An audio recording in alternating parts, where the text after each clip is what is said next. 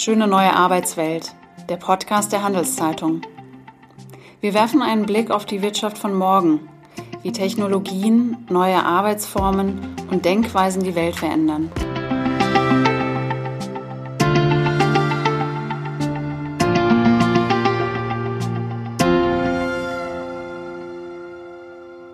Hallo und herzlich willkommen zu einer neuen Folge von Schöne neue Arbeitswelt. Mein Name ist Melanie Loos. Heute bei mir im Studio ist Lea von Bidder, Mitgründerin und seit diesem Monat CEO von AVA. Warum dieser Wechsel, Lea? Zuerst mal Hallo, danke vielmals, dass ja. ich da sein heute. Ähm, der Wechsel ist eigentlich dadurch entstanden, dass wir dass nach fünf Jahren, ja über fünf Jahren von AVA, ähm, mein Mitgründer Pascal sich entschieden hat, dass er nicht möchte weiter in der CEO-Funktion tätig sein er ist immer noch tätig für die Firma, aber er hat nicht mehr in dieser Funktion tätig sein. Und das haben wir auch schon länger gewusst. Wir haben gewusst, dass das kommt. Und dann haben wir eigentlich vor einem Jahr haben wir angekündigt, dass ich die Leitung nachher übernehmen nach ihm. Und habe jetzt große Glück, dass ich ihn immer noch in der Funktion in der Firma an der Seite habe, aber jetzt haben können CEO-Funktion übernehmen. Was heißt das genau und warum bist du äh, wieder zurück nach Zürich gekommen? Also Zürich ist ja euer Hauptsitz. Aber auch äh, die USA sind, glaube ich, äh, der wichtigste Markt, oder? Für euer, euer Produkt. Genau. Wir haben immer noch und, und werden das auch behalten. Unser, unser Headquarter für AWA haben wir in Zürich. Mhm. Wir haben die meisten Leute von AWA sitzen in Zürich. Ähm, viel vom Management sitzt in Zürich. Die USA ist unser wichtigster Markt, das ist nach wie vor so. Ähm, aber unser Hauptquartier ist in Zürich. Und damit bin ich eigentlich für die CEO-Rolle bin ich nach Zürich gekommen und wir haben meine Rolle in, in San Francisco ersetzt mit einem neuen Marketingleiter, wo, wo jetzt auch wieder in San Francisco sitzt. Mhm. Ähm, was ändert sich mit dir als CEO von AVA? Für AVA oder für mich selbst? Beides vielleicht. ähm, ich glaube, es ist noch sehr früh. Wir, sind jetzt, wir reden da miteinander, nachdem ich etwa zehn Tage ja. on the job bin. Mhm. Ähm, und ich glaube, was ich im Moment lerne über die Rolle, ist, dass jeden Tag im Moment noch komplett anders ist. Mhm. Ich glaube, ich lerne jeden Tag, welche Herausforderungen es gibt und welche Aspekte es gibt zu dem, zu dem Job. Mhm. Und, und auch welche Sachen ich will gleich und welche Sachen ich will anders machen, wie der Pascal vorher. Mhm. Also ich glaube, ich bin im Moment noch in dieser, in dieser wunderbaren Phase, wo man einen neuen Job hat und entdeckt, was da alles ja, dazugehört. Ja, ja. Was sind zum Beispiel Herausforderungen als jetzt Chefin von, von einem Unternehmen, das mittlerweile, glaube ich, 130 Leute ungefähr hat? Mhm. Bisschen, bisschen weniger sind es noch als das. Ähm, ich glaube schlussendlich, wir sind, wir sind ein Unternehmen mit sehr, sehr hohen Ambitionen. Und die Ambitionen sind, die drucken sich aus durch die Art von Leuten, die wir einstellen, durch die Art von Forschung, die wir betreiben, ähm, auch durch die Art von Finanzierung, die wir aufgenommen haben für die Unternehmung. Und ich glaube, die größte Herausforderung für ein Unternehmen wie uns ist, ist, ist die Ziele zu erreichen, die wir uns selber gesteckt haben. Sei das in der Forschung, sei das in der Produktentwicklung, ähm, sei das die finanziellen Ziele. Und, und ich sehe das klar als meine Hauptrolle ist, dass ich schaue, dass für alle unsere Stakeholders, ob unsere Angestellten, unsere, unsere Kunden, unsere, unsere Investoren, dass, dass wir dort ähm, weiterkommen in ihrem Sinn. Mhm. Was ändert sich für dich persönlich?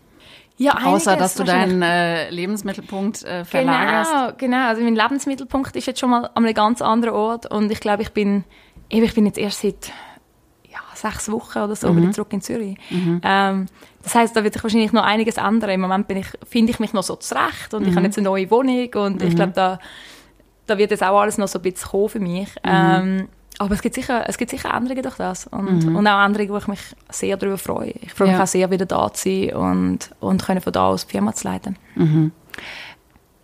Und vermisst du schon was in den, aus den USA? Absolut, absolut. Mhm. Ähm, ich, bin sehr, ich bin sehr, sehr gerne in San Francisco gewesen. Mhm. Ähm, sehr gern. Und ich glaube, ich bin auch in meiner Karriere zur genau richtigen Zeit nach San Francisco gegangen. Mhm. Ich bin ähm, mit 25 nach San Francisco gekommen, schlussendlich. Mhm. Und, mhm. und mit einem Startup und mit, sehr hohen, mit einem sehr hohen Ambitionslevel. Und, und für das ist San Francisco großartig. San Francisco hat ein Startup-Ökosystem, wo, wo ich nie etwas Vergleichbares bis jetzt gesehen habe. Und es ist inspirierend und es ist fordernd und, und, und ich habe ein sehr starkes und sehr gutes Netzwerk in San Francisco. Mhm. Und ich denke, das ist es wahrscheinlich das, was ich im Moment jetzt einfach kurzfristig am meisten vermisst, ist klar, ist klar das Netzwerk, wo, wo ich dort aufgebaut habe von Leuten, wo, wo mich challengen, weiterbringen und auch unsere Firma challengen und weiterbringen. Mhm. Aber ich habe immer noch die Möglichkeit, wieder zu gehen. Also ich, ich fliege ja, nächste ja. Woche wieder nach San Francisco.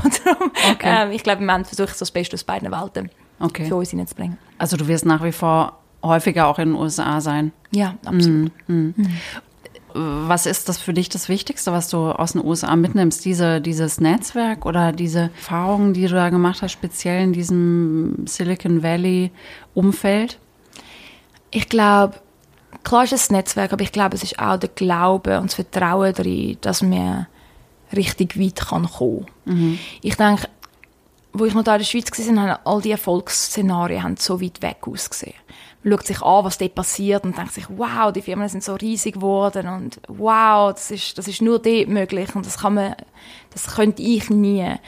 Und, und nach einer Zeit dort merkt man, dass, dass man das kann und dass die Leute, die das geschafft haben, das sind auch Leute wie, mhm. wie du und ich. Mhm. Und es sind Leute wie du und ich, die im richtigen Umfeld sind und auch ein starkes Vertrauen haben und eine Gewissheit, dass sie können Sachen richtig groß machen können. Und ich glaube, das grosse Denken, aber auch das Vertrauen darauf, dass das möglich ist, ist, ist sicher etwas, wo ich, wo ich klar aus meiner Erfahrung in San Francisco mitziehe. Mhm. Wir sprechen gleich noch weiter über ähm, die Unterschiede auch so ein bisschen zwischen den Gründerszenen in in, in USA und in, in der mhm. Schweiz. Aber vielleicht erst nochmal ähm, zurück zu Ava und zu deinen Plänen jetzt oder mhm. zu überhaupt euren Plänen. Ähm, was wollt ihr erreichen? Ähm, in den nächsten ein, zwei Jahren und vielleicht auch längerfristig? Mhm. Wir haben uns mit AVA zum Ziel gesetzt, Frauengesundheit weiterzubringen. Und wir haben uns auch zum Ziel gesetzt, Frauengesundheit weiterzubringen über ganz verschiedene Phasen von einem reproduktiven Leben, um da mhm. ein schreckliches mhm. Wort dafür zu bringen. Mhm.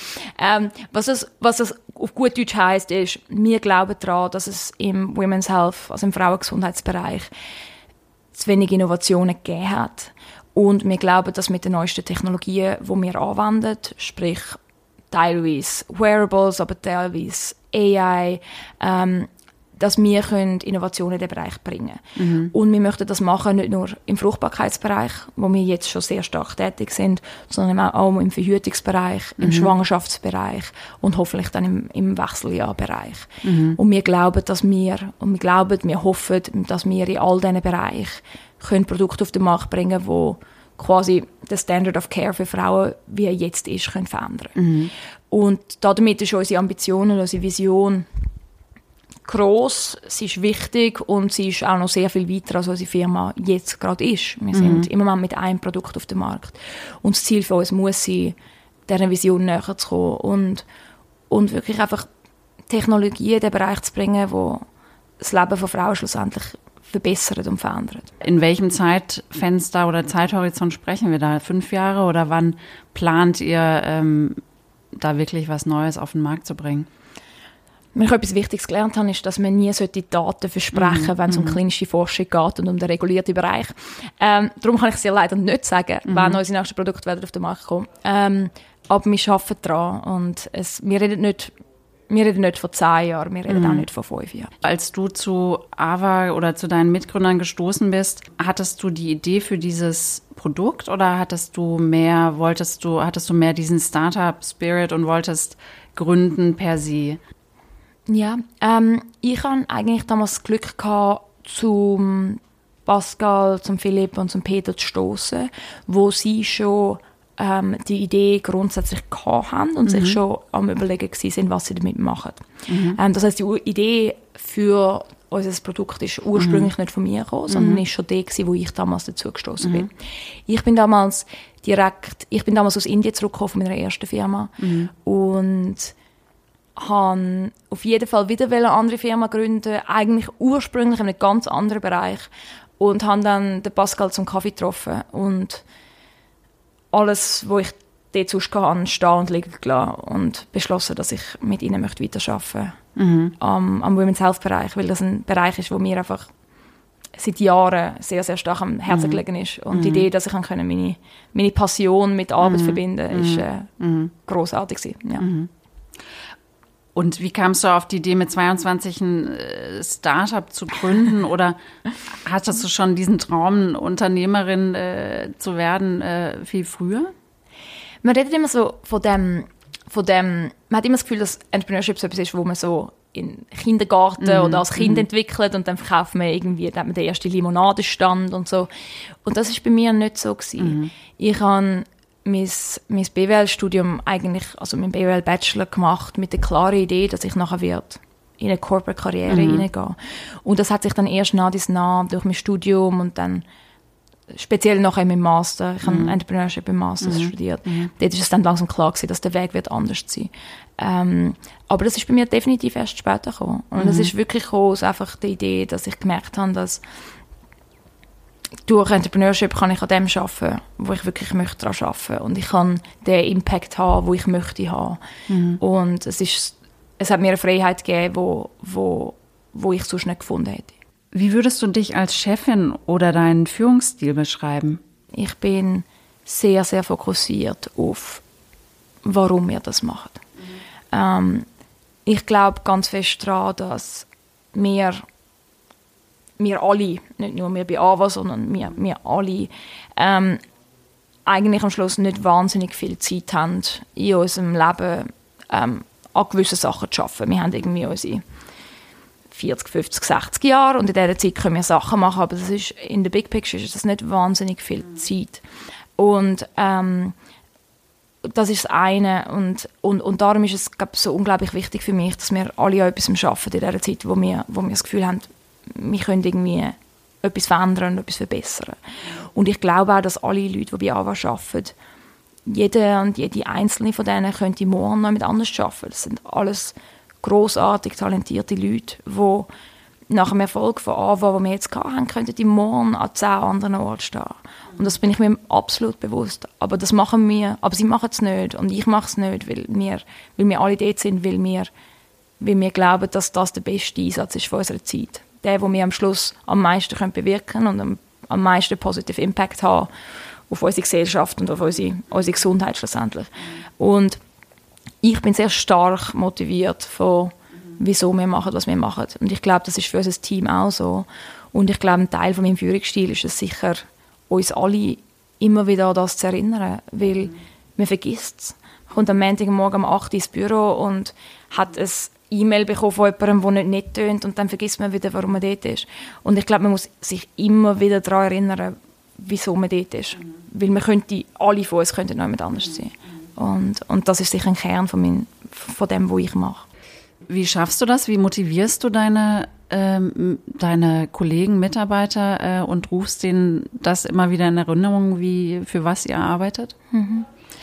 Ich glaube, bei unserer Firma, wie das auch für andere Firmen so ist, unsere Firma existiert nicht in einem Silo. Wir sind in einem Bereich, der Women's Health Bereich ist, ist leider ein sehr politischer Bereich. Mhm. Er ist politisch, er ist ähm, bestritten in vielen Bereichen. Es gibt Fragezeichen gesellschaftlich rundherum. Und, und das führt dazu, dass sehr viele große gesellschaftliche Themen einen Einfluss haben mhm. auf unsere Firma. Mhm. Es gibt Policy Changes, Politikveränderungen, Wahlen in den USA, all das, mhm. hat, einen, mhm. all das hat einen Impact auf unsere Vision. Mhm. Mhm. Ähm, und ich glaube, es ist wichtig, dass man sich als Firma wie unsere, dass man sich im grossen Kontext sieht. Also wie ich das konkret mache, ist, ich rede darüber. Wir ignorieren nicht, dass wir in diesem grossen Bereich sind. Wir ja. reden darüber, wie das funktioniert. Und der zweite Teil ist sicher, dass wir versuchen, mehr und mehr Kundinnen in, näher an unsere Firma zu bringen. Mhm. Ähm, als Beispiel, wir haben, ich hatte ein Beispiel von, von jemandem, der bei uns arbeitet, der es geschafft hat, unseren Synchronisierungsablauf ähm, ich glaube, zu halbieren, wie lange das mhm. geht. Also wenn du mhm. morgen das Armband synchronisierst, dann braucht es jetzt nur noch etwa halb so lange. Mhm. Und ich habe mit ihm darüber geredet und er hat gesagt, oh, ja, wir haben das halbiert, aber ja, du, das merkt wahrscheinlich gar niemand. Und das ist nicht so. Unsere Kunden merken so Sachen. Und ich glaube, es ist extrem wichtig, dass wir es schaffen, unsere Kundinnen näher, näher an die Firma zu bringen mhm. und zu zeigen, was, zeigen, dass die Arbeit von jedem Einzelnen in dieser Firma einen direkten Einfluss hat auf das tägliche Leben von unseren Kundinnen. Mhm. Wir, zum Teil verändern wir kleine Sachen an unserer App. Und es mhm. bedeutet riesige Sachen im Leben von unseren Kundinnen, wie sie zum Beispiel dann nicht mehr Urintest machen oder plötzlich gibt es einen Vibrationsalarm, den wir entwickelt haben und sie muss nicht jeden Morgen ihren Partner wecken und, und das ist dann gut für ihre Beziehung und es, sind einfach, es ist ganz wichtig, dass wir verstehen, dass alle noch so kleine Sachen, die wir machen, schlussendlich das Leben von Frauen verändern. Weil wir sind sehr nah am Leben von unseren Kundinnen. Wir sind dort jede Nacht. Wir liegen den ganzen Tag auf ihrem Nachttisch. Wir sind den ganzen Tag auf ihrem Nattel. Wir sind sehr, sehr präsent. Und das ist eine große Verantwortung und es ist, es ist wirklich wichtig, dass wir, wir verstehen, was wir, was wir machen und darum holen wir Kundinnen rein, wir reden mit Kundinnen, wir haben wunderbare Communities mhm. mit Zehntausenden, Hunderttausenden von unseren Kundinnen drauf, wo wir auch teilweise einfach schnell eine Frage stellen mhm. und sagen, hey, ich möchte das gerade entwickeln, was meinen die Leute? Einfach, wir versuchen, die Beziehung wirklich zu schaffen. Mhm. Ähm, für die okay. Firma, aber auch für die ja. Kundin ich denke mal, dein, dein persönliches Leben äh, mit diesen Zielen und dem, was dich inspiriert, wird wahrscheinlich so ein bisschen äh, auch weitgehend übereinstimmen. Aber was motiviert dich persönlich? Mhm. Meine ursprüngliche Passion, wo mich zu dem Thema gebracht hat, ist meine Passion für, für Women Empowerment. Mhm. Ich komme aus der starken Gleichstellungsecke. Mhm. Ähm, und das ist ein Thema, das mich begleitet hat, seit ich, seit ich wahrscheinlich 14, 15 bin. Mhm. Und zwar einfach aus dem Grund, dass dort hm, ich irgendwie durch das, dass ich in einem Wirtschaftsgimmick bin, mhm. angefangen habe, meine Augen aufzumachen zu, zu was, was läuft an der Spitze von unseren Unternehmungen und, und realisiert habe, dass wir zwar alle von Gleichstellung mhm. reden, aber sie anscheinend noch nicht erreicht haben. Mhm. Und das ist ein Thema, das mich selber sehr beschäftigt. Es ist ein Thema, das mich selber sehr frustriert. Und ähm, ich habe dann über verschiedene über verschiedene ähm, Wege eigentlich dort auch durch den Zugang gefunden zu Women's Health, wo in, wo in vielen Bereichen ähm, eigentlich zu Empowerment führt. Mhm. Und ich sehe ganz klar unsere Arbeit sehe ich als Arbeit für Women Empowerment mhm. overall. Und in mhm. gewissen Produkten wird das mehr ersichtlich sein und der Zusammenhang einfacher, in gewissen Produkten wird der Zusammenhang weniger einfach sein. Aber, aber schlussendlich ist es für mich eine sehr große Herzensangelegenheit, dass wir können dass wir Frauen helfen können. Und wenn die Frauen und die Paare ein Baby möchten, dann möchte ich ihnen helfen, dass sie das können. Wenn sie in dem Moment kein Baby möchten und sie möchten das rauszögern, dann möchte ich ihnen helfen, dass, dass, dass wir eine Lösung haben für sie, dass sie das dann nicht müssen haben Ich möchte ihnen helfen, dass sie eine gesunde Schwangerschaft können haben und ich möchte ihnen helfen, mit ihren Symptomen durch die Wechseljahre umzugehen. Mhm. Das sind alles so hoch stigmatisierte Bereiche. Es sind immer noch Bereiche, wo man versteckt, wo man nicht darüber redet und das macht es generell so schwierig für Frauen und und, und ich, ich hoffe ganz fest, dass wir dort mit unseren Technologien können, können etwas verändern Ich meine, das Thema Gleichstellung ist besonders äh, relevant vielleicht in dem Bereich, in dem du tätig bist, im Startup, in der Startup-Szene, weil die ist ja nach wie vor die Gründerszene sehr männerdominiert, äh, wenig weibliche Gründerinnen. Was ist deine Erfahrung aus dem Silicon Valley oder aus deiner Zeit in den USA? Mhm. Vielleicht ein Kommentar noch dazu. Ähm, du hast gesagt, vielleicht ist das bei uns besonders so in der Startup-Szene. Und ich muss dazu sagen, dass ich mein ganzes Leben bis jetzt in der Startup-Szene verbracht habe. Mhm, mhm, darum, darum fehlt mir dort Information. Aber ich habe das Gefühl, dass es nicht stärker ist in der Startup-Szene, mhm. als dass wir ein Gleichstellungsproblem haben in anderen mhm. Industrien. Mhm. Ähm, ich habe das Gefühl, wir reden mehr darüber in der Startup-Szene.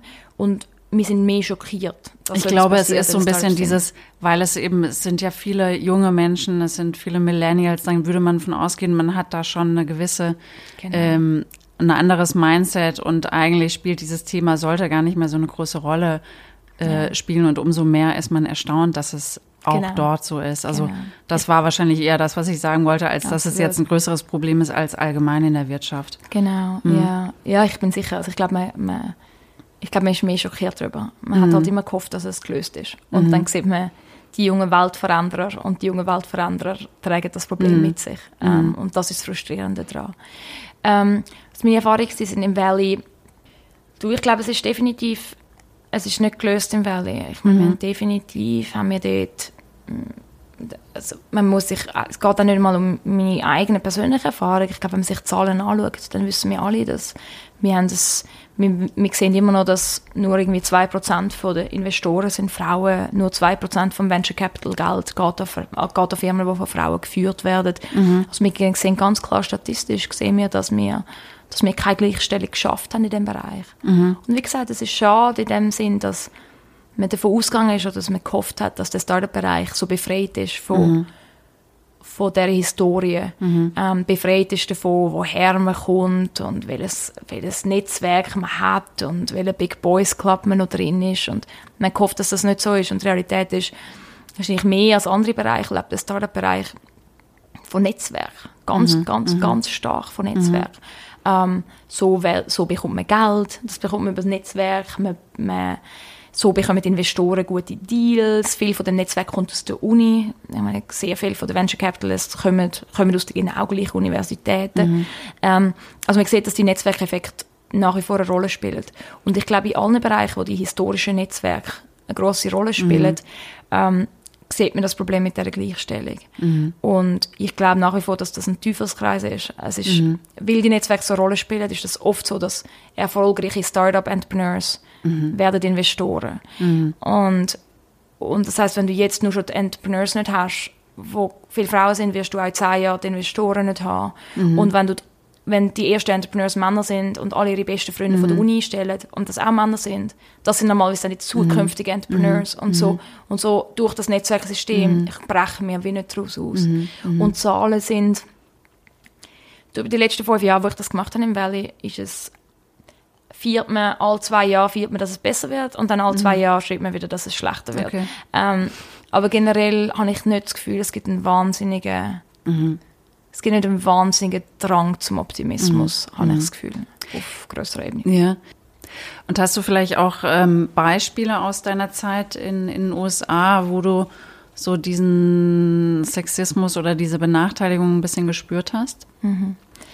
Du, ich glaube, in den Situationen, wo, wo, wo ich das am meisten mitbekommen habe, ist, ist sicher in den Situationen, wo du einfach merkst, dass du das spürst ein Produkt sicher auch noch speziell, wie wir das Women's Health Produkt mhm. sind.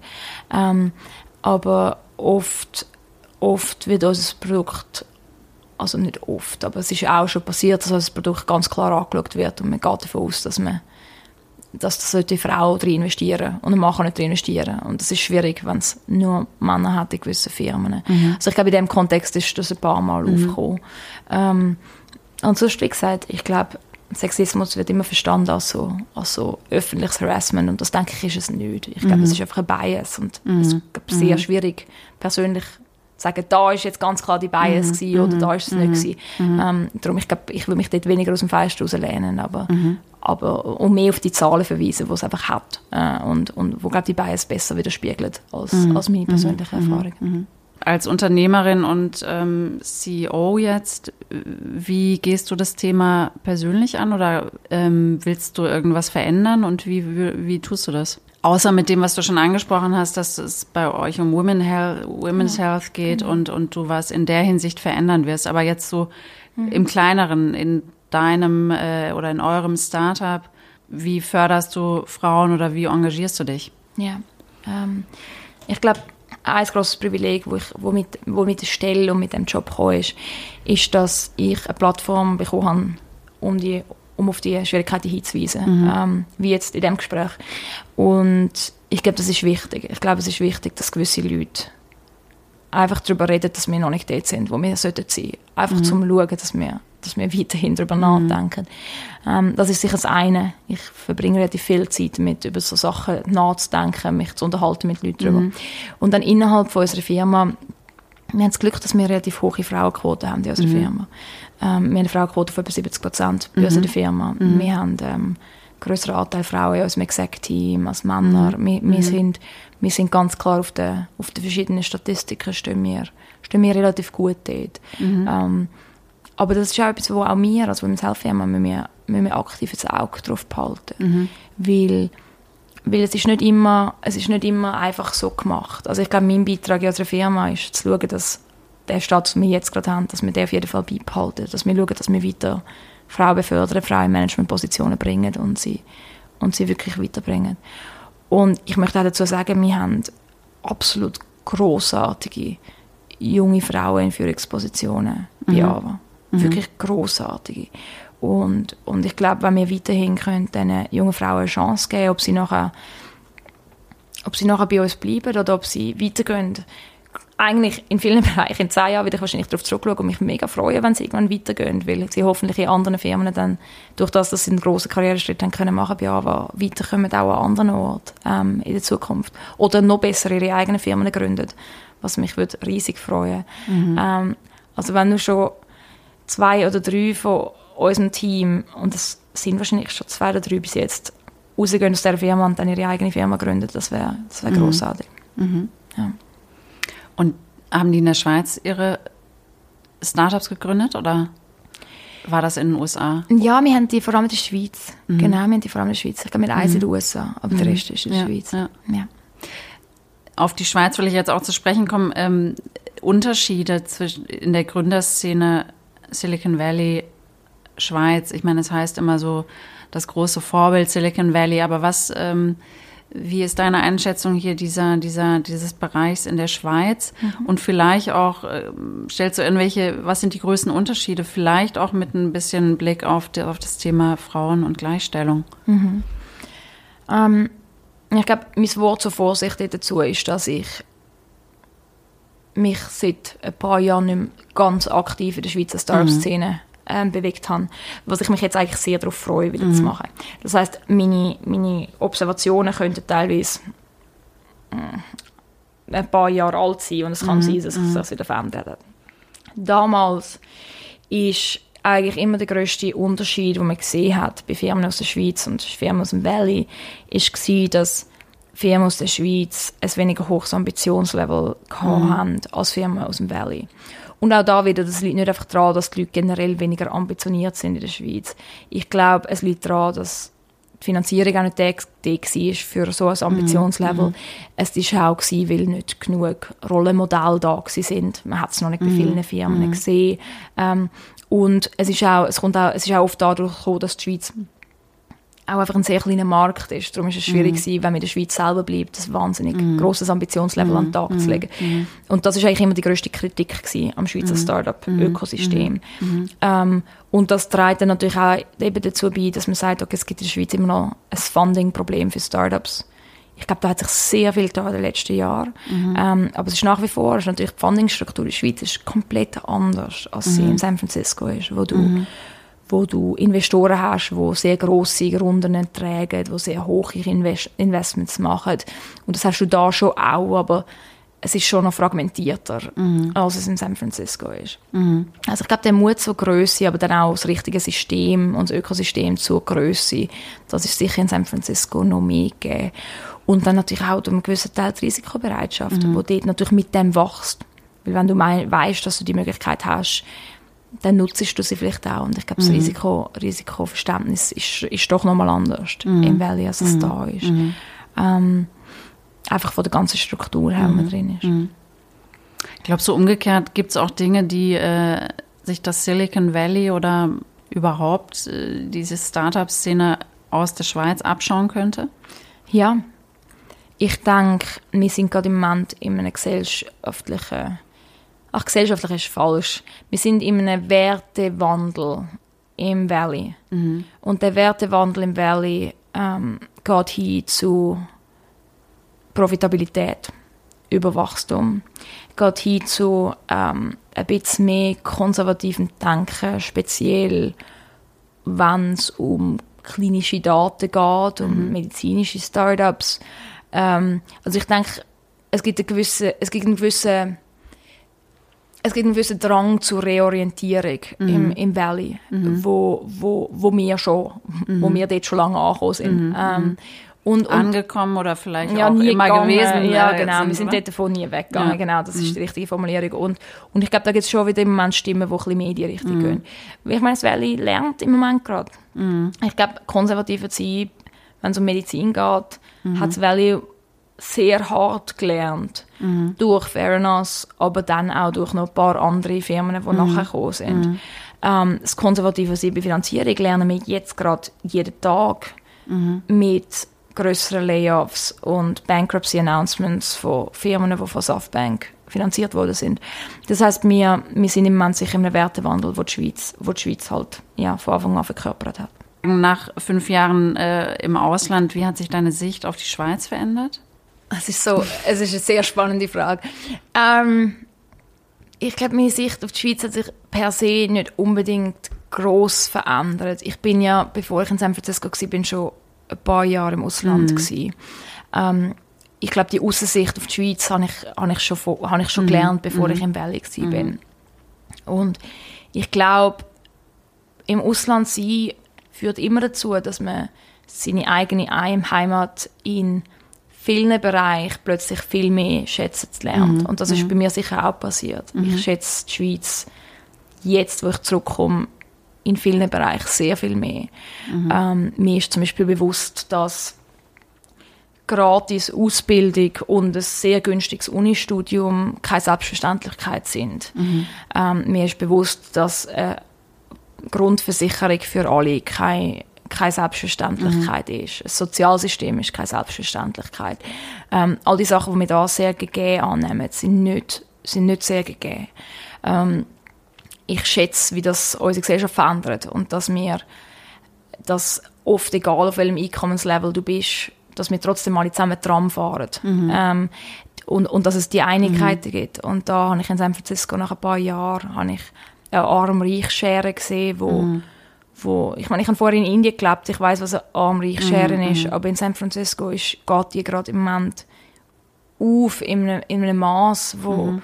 wo genau die Sachen wie Schulausbildung und, und, und Healthcare und all die anderen Bereiche würden wahrscheinlich wirklich einen Unterschied machen. Und diese Sachen habe ich extrem schätzen gelernt. Mm. Extrem. -hmm. Und ich glaube auch nach wie vor, dass die USA und San Francisco ich habe das Gespräch angefangen und habe gesagt, dass ich genau zur richtigen Zeit da ja. bin. Und das meine ich. Ich bin mhm. in den USA, gewesen, wo ich jung bin. Ich würde sagen, ich bin immer noch jung, aber wo ich als junge Person, als mhm. gesunde Person und als sehr ambitionierte Person. Mhm. Und, und die USA ist, ist wahnsinnig großartig für diese Zeit, weil du kannst alles erreichen und du kannst schnell sein und du kannst all das machen. Aber du möchtest nicht dort sein, wenn, wenn irgendeiner von diesen Faktoren nicht so ist. Und das schätze ich extrem an der Schweiz, dass wir die, dass wir die Systeme haben. Gleichzeitig wie gesagt, wenn man im Ausland ist, gibt es immer Sachen, wo man, wo man anschaut und sagt, ah, ich wünschte, ich wünschte, ich hätte das noch. Und da ist sicher, sicher ein Teil davon steht eben der Mut zur Größe, die, die wahnsinnig schnelle Digitalisierung. Ähm, ich mache mir in vielen Bereichen mache ich mir Sorgen, dass, mit Schweiz, dass die Schweiz abgehängt wird auf der Digitalisierung. Weil ich jetzt einfach gesehen, wie schnell das andere noch funktioniert und wie mhm. nicht schnell das da mhm. funktioniert. Mhm. Und das macht Sinn. Die Schweiz war immer schon konservativer gewesen und, und wie gesagt, konservativ sein ist nicht immer etwas Schlechtes. Mhm. Ähm, aber ich glaube, wir müssen das sehr stark als Gesellschaft überlegen, wie, wie wir möchten mit dem digitalen Wandel umgehen, weil, weil er wird kommen und er wird jede einzelne Branche, die es in der Schweiz gibt, wird es betreffen und so mhm. in einem sehr grossen, in einem wahrscheinlich grösseren Ausmaß, als wir im Moment gerade damit rechnen. Mhm. Und, und ich glaube, auf das müssen wir uns vorbereiten und uns überlegen, wie wir das mhm. machen wollen.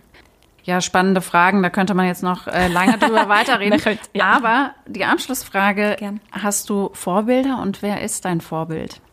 Ich habe ganz, ganz, ganz viele verschiedene Vorbilder. Ähm, ich habe das Glück gehabt, im Leben sehr viele Leute kennenzulernen, die alle gewisse Sachen absolut großartig machen. Mhm. Und ich bin inspiriert von allen meinen Mitgründern. Ich bin inspiriert von meinem Board. Ich bin mhm. inspiriert von vielen von unseren Mitarbeitern. Ähm, ich bin inspiriert von sehr vielen Gründern, die ich getroffen habe in San Francisco. Mhm. Ähm, ich glaube, ich versuche eigentlich immer in den Interaktionen, die ich habe mit Leuten, das rauszuziehen. Oder etwas oder zwei Sachen rauszuziehen, wo ich sage, wow, das kann ich wirklich von diesen Leuten lernen. Mhm. Und ähm, damit habe ich unzählige Vorbilder, aber, aber nicht eins. Okay. Super. Lia, vielen Dank für das interessante Gespräch. Danke dir. Ich wünsche dir alles Gute für den Neustart äh, in der Schweiz. Danke dir ganz vielmals. Sie hörten den Podcast der Handelszeitung. Vielen Dank fürs Zuhören und bis zur nächsten Folge von Schöne neue Arbeitswelt.